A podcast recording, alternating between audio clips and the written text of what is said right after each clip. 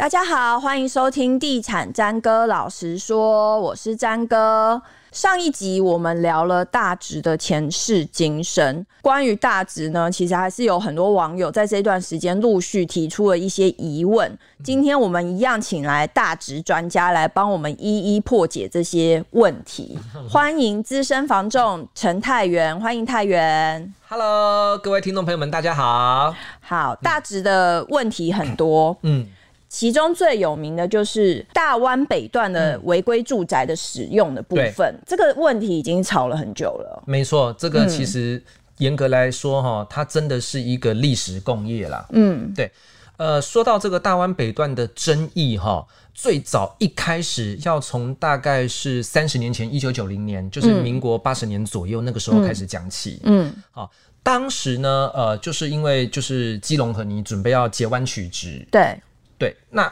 呃，所以大直呢，就是有一块原本是等于说填河造路的这一块土地，是。啊、哦，那他就是把它呃一分为二，嗯，其中一部分呢，就是呃给这些搬迁户的住宅、嗯、住住宅这些住户使用，也就是后来的十年后，也就是三那个二十年前。的那个基河国宅，基河国宅，基河国宅。嗯、那另外一块呢，就是现在我们讲的这个大湾北段的争议，也就是商业区跟娱乐区。嗯，那当时截弯取直规划了商业区跟娱乐区，原本的最主要的目的是，呃，要把它打造成所谓的第二个信义计划区。嗯，好，那所以那个时候呢，哦，大直的商业区还有一个，这边是讲说。是台北市副都心的这样的一个美名，嗯，可是呢，就是因为它是填河造路的关系，嗯，然后当然又因为紧邻松山机场，嗯，又限高，嗯，房子盖不高，嗯，人口密度不大，嗯，哦，然后又因为土壤异化潜势的这个风险在，嗯，哦，就变成说你有商业区跟娱乐区的这个土地，嗯，可是你的容积率却才两百趴。比住三还要低，嗯、哦，等于说他没有办法有效的去使用这一块土地。简单来说，就是他本来想要打造新义计划区，可是我们现在看到的新义计划区就是。高楼都在比高的，对，都在比高。可是他没有办法盖高楼，对，就平均平均楼高都在十楼，他做不出那个气势。对，因为就是地基填河造路的关系，嗯、基于安全的关系，然后又因为你盖太高，你又离松山机场再近，飞机经过的时候啊、呃，也会也会危险哈、嗯，所以才会有人说，呃，有这个话题，就是说松山机场呃迁移的这个话题也、嗯、也都一直在吵，就是因为这个关系。好，那这个是大直本身的。推力，嗯，那接下来讲拉力啊，嗯，就是提顶大道过一个提顶大道二段旁边的这个内湖科技园区，嗯，内湖科技园区它原本是轻工业区耶，嗯，它原本把它规划的是有一点像是厂房、厂办，嗯，结果后来是因为因为它太便宜了，然后可能很多建商大家联合那个造镇，把它规划成比较高级的办公室，嗯。把它有点像商业区这样的方式在打造，嗯，然后结果后来就从轻工业区就转型升格为科技园区，科技园区，对，那所以你大直本身有推力，你一旁的内湖科科技园区又有这个拉力，嗯，那就变成原本你在大直想要规划的那个商业的那些生态的环境就，就、嗯、就更难有这个起色了，嗯，后来又是因为。这个建商啦，建商他就想说，嗯、那我要怎么利用这一块土地？是，那他就想说，哦，那既然我盖办公室，基本上也吸引不到人潮，嗯，而可是大直就是有这些什么河岸景观啊等等啊，嗯，那于是呢，他就把它规划成违规住宅的形式，嗯、因为商业区的土地，办公室反而你用住宅的方式来盖，价格会比原来的办公室还要来得好，嗯。这个跟那个内湖区新民路一带的那些工业宅，嗯，哦，不太一样，哈，就是你在工业区盖住宅，然后价格比较低，嗯，跟我们大直区是商业区，你盖住宅，住宅比办公室价格来得贵，嗯，哦，那个不太一样，所以在这边要澄清哦，很多人批评那些大直买违规住宅的住户说，你就是因为当时便宜，贪小小贪小便宜心态去买。No no no no no！哎、欸，我有个问题，它的地目是挂什么？商业区跟娱乐区。嗯，所以这个也会让民众有一个混淆。嗯、你知道吗？在台北市九成以上，几乎九成以上的商业区是可以合法的住商混用。对对对，对。所以说，你只有大直是。有点像是几乎是一个唯一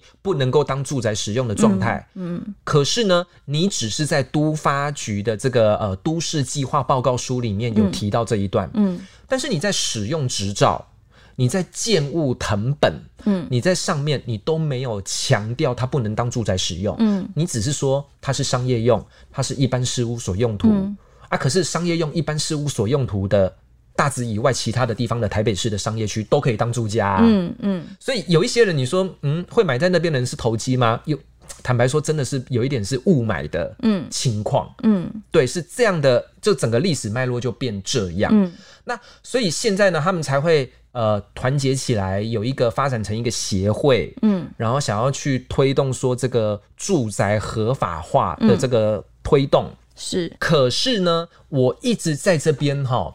跟很就是我总是跟很多在大直的住户们在每次闲聊这件事情的时候啊，我都说其实说真的维持现状也没有什么不好，嗯、就是你不一定要合法化，嗯，因为当你合法化之后，你是住商混合合法化，嗯，你不可能让你住宅合法化，商用变不合法。嗯，不可能嘛。嗯，好，那当你住商合法化之后，就变成你当住家，你左边邻居当办公室，你右边当事务所，你上面当招待所，你下面当店面。嗯，你这样子住商混合之后，真的房价会涨吗？很多人都说你合法化之后房价会涨，我一直觉得之后，我一直觉得合法化之后到底房价怎么会涨？因为你跟纯住宅区的大值的区块相比，你还是有差。嗯，那像这样子的住宅，它大概的价格是怎么样？那它现在还有在？买卖吗？哎、欸，坦白说哈，呃，并不会因为它是违规住宅，价格就比较低，嗯，甚至都还是有传出一些创新高的状况，嗯，哈，因为如果说以这些违规豪宅来讲，嗯，这些住户他们本来口袋就深，嗯，他们也不缺钱，嗯，那所以他们可以可以等，嗯，好，而且当当当他们合法化之后再卖，呃，也有另外一个好处，这也是为什么现在。豪呃，违规豪宅释出量这么少的原因，嗯、这个等一下后面可以提到。嗯，对，那那再来就是说这个小小平数，嗯，哦，这些小套房，哦，也也因为低总价的关系，还有就是刚才讲的这五年内大直，尤其是商业区、娱乐区，很多新房子、新商场，嗯，哦，都在那个区块，所以它对于房价是有支撑的题材。嗯，所以你看不到它。下跌，或是因为它是违规，所以比较便宜。嗯，因为它相对更便利、更摩登，嗯，哦，更方便啊，就是这样的一个感觉。它大概都几平到几平？呃，如果说是小平数的话，大概就是十五至二十平；室内使用的话，大概是十到呃十五平之间。那单价呢？单价的话呢，呃，如果是捷运建南路站周边的话，甚至都已经破百了啊。但是如果说稍微呃远一点点的话，平均的单价现在都至少八字头，那有部分也都成交九字头。嗯哼，对。所以简单来说，大概两千万以下都还买得到。如果是小平数，嗯，对，小平数，然后你要进入大直商业区核心地段的话，哦，两千、嗯、万以内哦，多半也都是这些中小坪数，这这些小宅在动。哦，所以现在来买的人可能就会比较知道这些争议的存在，他买的也比较心甘情愿的意思。呃，应该这么讲，就是说透过中介买，中介现在都会讲清楚，嗯，都会告诉你，你买了这一个哦，它有。几个抗性，你必须要接受。嗯、第一个没有办法设户籍，就算你自己是屋主，嗯、你有学区的考量，很抱歉，嗯、你就是不能把户籍迁进去。嗯、你迁进去就是六到三十万罚单，连续处罚，最后断水断电。嗯，好。那第二个，你每一年的持有税的房屋税跟地价税，嗯，哦，就是会比住宅来的高，嗯，两到三倍。嗯，比如说非租非营，嗯，哦，就是俗称的空屋，嗯、或者是商业税率，嗯，哦，大概是这样。那再来地价税就是五倍，是住住宅的五倍哦，嗯、就是这样。那这个是持有税，嗯，社户籍持有税，嗯，第三个就是交易税，嗯，也就是重购退税，嗯，好，这个就是为什么违规豪宅动不了的原因，嗯，因为重购退税就是一买一卖嘛，对。对，然后然后你土地增值税最高，你可以你你可以全额抵掉嘛，嗯，对，那这个对于豪宅来讲，动辄就是住宅换住宅，搞不好就是几好几百万的土地增值税啊，嗯，所以他们就是呃豪宅比较会更希望这件那个他们可以缴代金合法化，原原因就在这里，因为你如果是违规住宅的状态，你就是一个。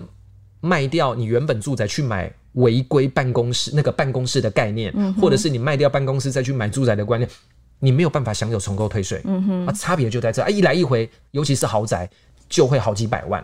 就算是小宅也差蛮多的。我觉得，就是你其实买那边的小宅，嗯、你的维护费用也是蛮高的。哦，对，就是呃管理费，而且现在那边的管理费，就我知道的一平都平均都在一百五十块以上。嗯。对，就是确实啦，啊，可是因为就是小宅的租金投报率也还算高，嗯，哦，就怎么样都也是还有两趴以上，嗯，对，然后又因为大直啊，生活机能便利啊，哦，又有一种相对的一些象征的意义在，而有一些人还是会想要在那边置产，嗯哼，就所以我听说其实住在那边的蛮多算是那种什么金融新贵啊，或者是比较那种年轻的。白领阶级或是更高的管理阶层的人会住在那，就是他不需要学区 涉及的，但是他又有能力维护的，没有错，会选那边的小宅。最主要是很多人都说哦，乐群三路就是米其林一条街哦，对，对。可是其实大家那个不知道的，不就外人所不知道的啊，只有在地人知道的是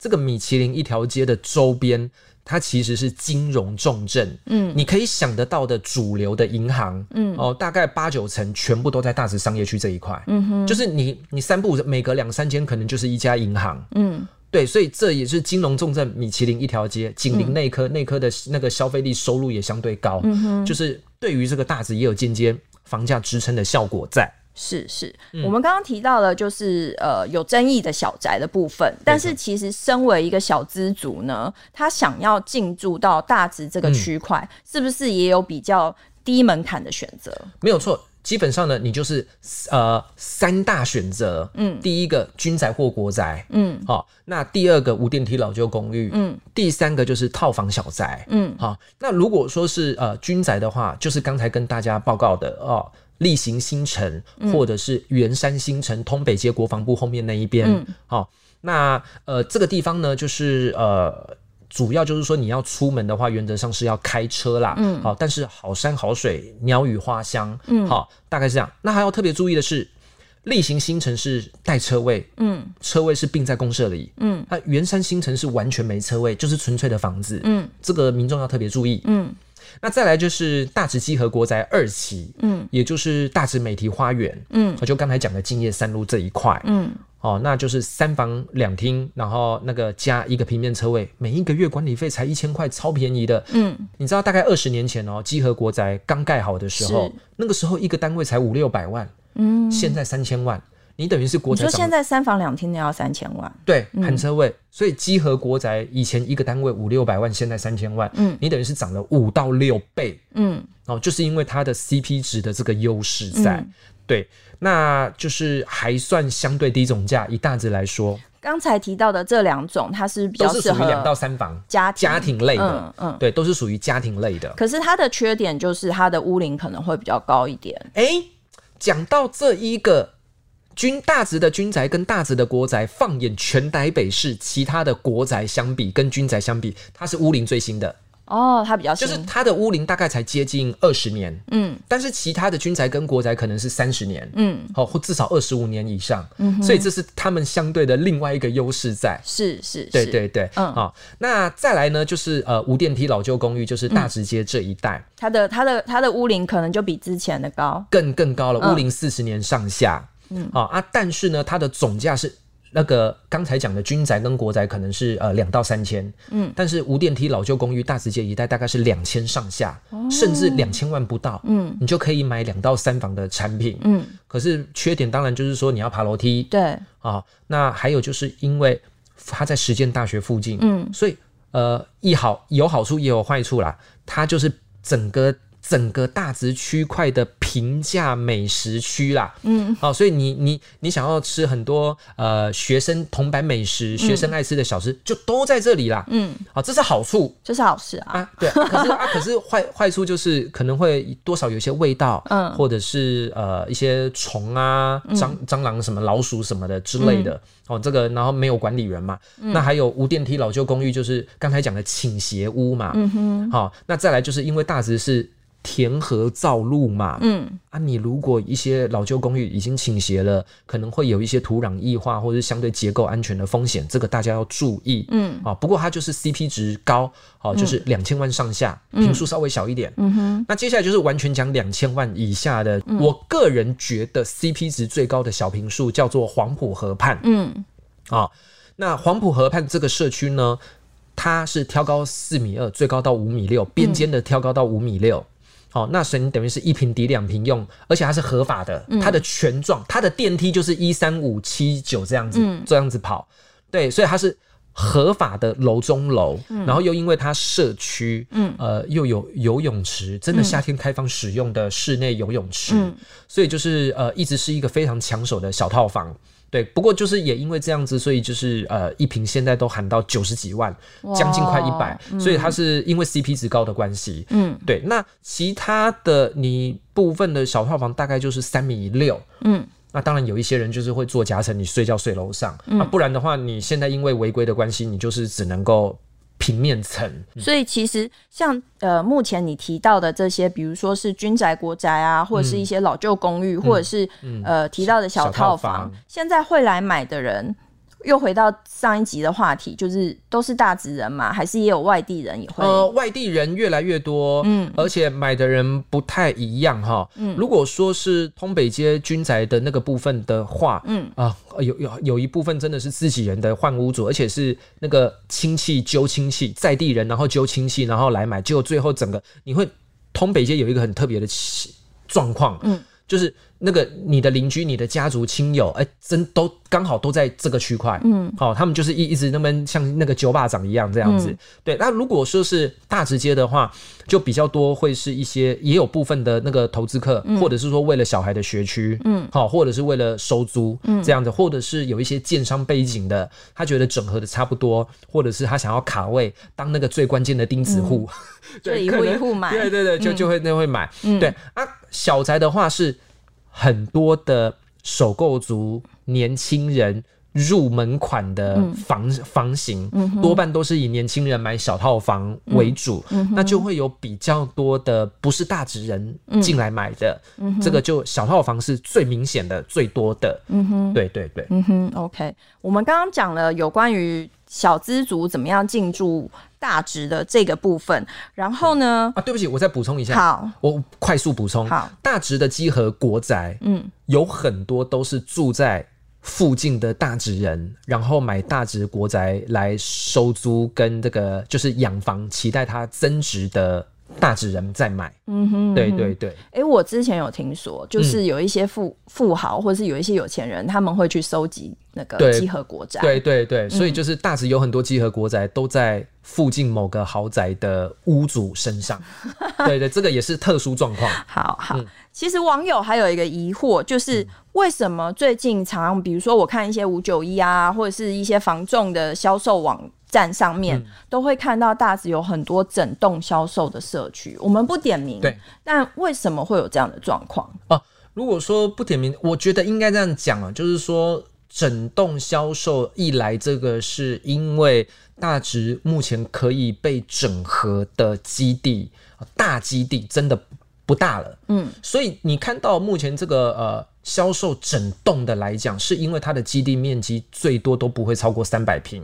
哦，甚甚至有一个整栋在卖的，它的基地基地面积竟然一百平不到，才九十几平。那它盖多高？呃，大概盖七层楼。对。然后也因为基地面积小，啊，你基本的一些大工，比如说消防机电设备、电梯、嗯、等等这些吃进去，公设比就超过四十趴了。嗯，好，所以说其实整栋卖其实是另一种呃变相的。呃，这个等于是说，呃，应变的处理的方式，嗯，因为你如果是单户一层一层卖，你等于是比如说公共梯、逃生梯间、嗯、一楼的公社的 lobby 啊、嗯哦，还有那个地下室等等这些这些公社区域，你就不能当室内使用嘛。嗯。可是你如果今天用整栋来卖，你连逃生梯全部都变成你自己家里的室内空间了。嗯。而且它这种就是因为本来就盖不高，顶多七层楼。嗯然后基地小，总坪数也不过就是几百平而已，并没有特别的大。嗯，那就变成说，呃，它可以就是有点类偷天厝别墅，嗯、或者是说招待所哦这样的一个弹性运用规划。这、嗯、网友会有疑虑说，是不是建商有问题？为什么到最后本来可以一层一层卖的，嗯、然后变成整栋卖这样？不是建商有问题哦，而是一来就是说，应该是说这个跟销售策略，还是说他们想不想要一次性的落袋为安的这个策略。嗯，但是跟建商没有什么问题，因为就算建商有问题，房子都盖好了，建商能建商有问题，那也是他家的事啊，哦、房子都盖好了嘛。嗯，而且第二个是那些建商的名字，其实你 Google 就是他们都他们都还在啊，嗯，也没有什么负面争议的新闻啊。而且其中有一栋，你光是那个那个那个王王永在夫人啊，还有一个、嗯、一个吴炫三的这个艺术家，都在那里办过艺术厅、艺术展览啊。嗯，对，就是他们就是。口袋深，然后价格有一定的坚持。嗯、其实你看哦，他们不论呃销售多久，甚至改过名字，嗯，他们的价格没有动过、哦，嗯，所以你就知道说他们是有那个实力在的。而且它其实销售期会拉的很长哎、欸，我记得以前大直在巷弄内也是有一栋，它我记得开价应该是七亿多还是八亿多？对哦，你讲那个是被报道过的明水镜嘛？对对对，因为它卖掉过了，后来卖掉。嗯，对对对，呃，其实我觉得这个都是跟呃，要么就是因为你知道吗？很多人会。买豪宅，我觉得这跟有钱人的品味不太一样。嗯，有一些人他想要的是气派大基地，嗯，二十四小时过警卫管理，嗯，然后豪华公社 KTV、健身房、游泳池，嗯，那可是这种独栋透天的一整栋的，这个是完全不同品味的，嗯，这样的一个需求。嗯，那再来就是说，呃，有一些是外观设计上。呃，有一些让人家觉得有一些问号，嗯，哦、呃，像就是大直有有就是有有有一块哦、呃，之前整栋卖掉的，就是有些人会觉得他在纯住宅区里面。可是盖的外观看起来有一点点像办公室，嗯。啊、呃，对，那有一些是在边陲地带，哦、呃，可能飙车族经过，呃，可能就会有那个噪音的这个问题，嗯、或者是出门购物采买不便利，嗯，那有一些就是公设比过高，嗯、就是每一个都有它自己的一些抗性在，嗯，可能设计上、销售策略上都会有一些不同，变成说你总价越高，嗯，总价越高哈，这个呃越是。看缘分，越是看人脉，所以这样的产品还是静待有缘人啦。静待有缘人啦，对，没错，对，嗯，还是会有它的市场，还就是有它的市场，尤其是我觉得防疫观念，嗯、防防疫观念，然后再来就是有天有地，你得你就是整栋就是你自己家，嗯哼，就是它还是有它的特殊的条件在。嗯哼，好，今天谢谢太原来帮我们解惑了有关于大直的一些网友提出来的问题呀、啊，还有他的争议的部分。嗯、谢谢太原，谢谢，谢谢大家，拜拜，谢谢，拜拜。